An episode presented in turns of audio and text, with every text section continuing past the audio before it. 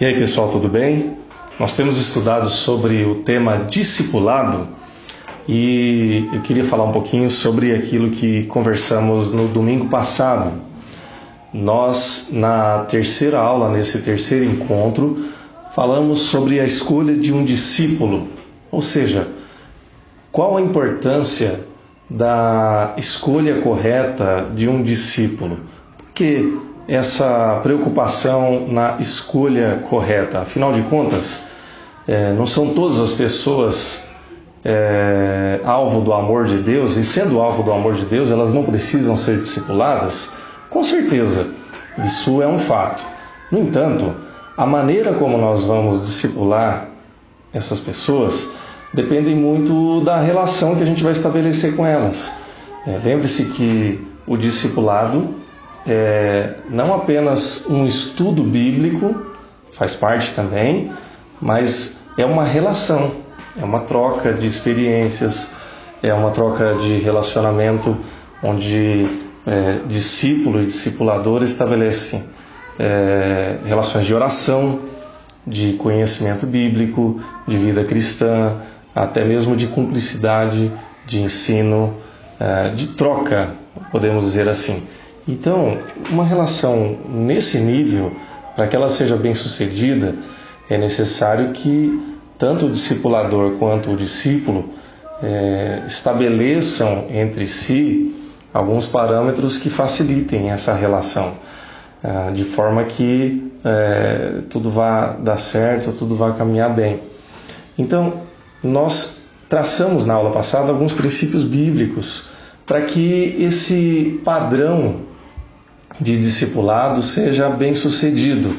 Veja que quando a gente fala a respeito dessas coisas, é importante que a gente entenda que não existem regras absolutas, né? não existem fórmulas matemáticas para que essas coisas deem certo. O que existem são princípios da palavra de Deus que nos ajudam a nortear esses aspectos todos. Então, eu quero só relembrar rapidamente um pouco do que nós falamos no domingo passado. Uh, nós falamos sobre a importância de se ter um alto padrão para que a gente siga aí é, caminhando nessa jornada de discipulado. Lembrando, por exemplo, é, o que fez Jesus. Jesus chamou aqueles seus discípulos, os doze, para que fossem pescadores de homens. E ele só andou com aqueles que estavam dispostos a segui-lo. Então, Jesus nunca forçou, nunca obrigou ninguém a caminhar, a seguir ele, a, a caminhar junto com ele ou a seguir ele. Ele simplesmente fez um convite. Uh, foi um convite incisivo, evidentemente. Não foi um convite do tipo, ah, se der, se você quiser, quem sabe, passa aí em casa que a gente vai junto. Não. É, ele deu uma ordem clara: siga-me mas ele só andou com quem teve disposição para segui-lo. Então, é, baseando-nos no exemplo de Jesus, nós elencamos aí cinco pontos né, para que a gente consiga identificar um discípulo em potencial. Então, o primeiro ponto é o desejo de conhecer intimamente a Deus, ou seja, a, o potencial discípulo ele tem esse desejo de conhecer cada vez mais a Deus por meio de Jesus Cristo. Há um, um, uma necessidade, uma fome que essa pessoa tem de conhecer mais a Deus por meio de Jesus Cristo. Uma segunda característica é que ela tenha disponibilidade para caminhar, para estudar, para orar, para aprender. Veja que a gente sempre reserva tempo para aquilo que a gente julga importante. Tempo é uma questão de prioridade a, de forma que nós vamos sempre ter mais tempo para aquilo que a gente acha que é importante. Então, é, se eu gosto, por exemplo, de um certo tipo de lazer, sei lá, jogar futebol, pescar, assistir televisão, ir para o cinema, teatro, enfim, seja qual for a, a, o meu, o que me dá prazer como forma de lazer, e eu tenho isso como algo em alta conta, eu arrumo um tempo para isso. Se eu preciso estudar, fazer uma, uma pós-graduação, fazer um curso, seja lá o que for, mesmo que minha agenda esteja apertada, eu arrumo um tempo para isso. Por quê? Porque é uma prioridade para mim. E nós somos assim. Eu creio e nós cremos pela palavra de Deus que conhecer mais a Cristo e ter um relacionamento com Ele é uma questão de prioridade, é uma prioridade de vida. Então, quando nós encontramos pessoas que têm é, disponibilidade, que estão com o coração aberto para caminhar junto com Cristo e então elas arrumam tempo para isso, nós vemos que é uma pessoa disponível. Isso é uma característica. Uma terceira característica é a submissão. Ou seja, Deus quer pessoas que tenham um espírito quebrantado. O discípulo submisso demonstra confiança em Deus e, por confiar em Deus, confia também no seu discipulador.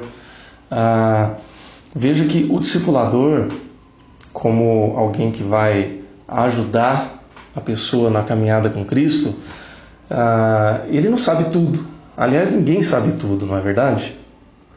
No entanto, é, o discípulo ele deve ser submisso, de forma que ele pelo menos reconheça o seu discipulador como alguém que já conhece um pouco mais da palavra de Deus e que conhece um pouco mais da vida com Deus, por quê?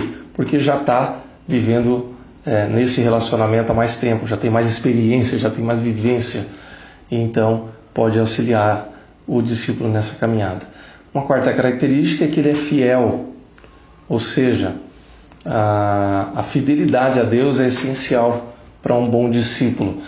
O discípulo vai errar na caminhada cristã? Vai, porque nós todos erramos, nós somos pecadores, mas a, a, o desejo de ser fiel, de, de acertar, de fazer o que é correto, de fazer aquilo que agrada a Deus, deve estar no coração do discípulo também.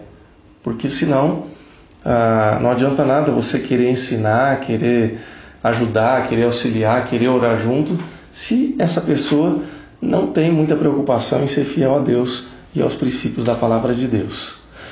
Por fim, como última característica, essa pessoa tem o desejo também de fazer discípulos. O potencial discípulo entende que o cristão, ao amadurecer na fé, também está comprometido em fazer novos discípulos. Afinal de contas, todos nós também somos discípulos.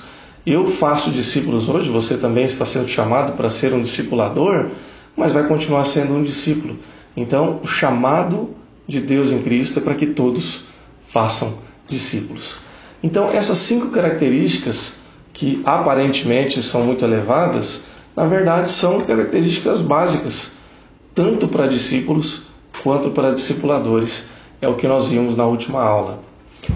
Nesse domingo, nós vamos ver a importância de se orar com persistência pelos discípulos e para a escolha de discípulos e é, algumas características, ou melhor, é, alguns critérios, algumas sugestões para que nessa escolha haja um cuidado ah, no sentido de que a relação desde o início possa ser bem estabelecida.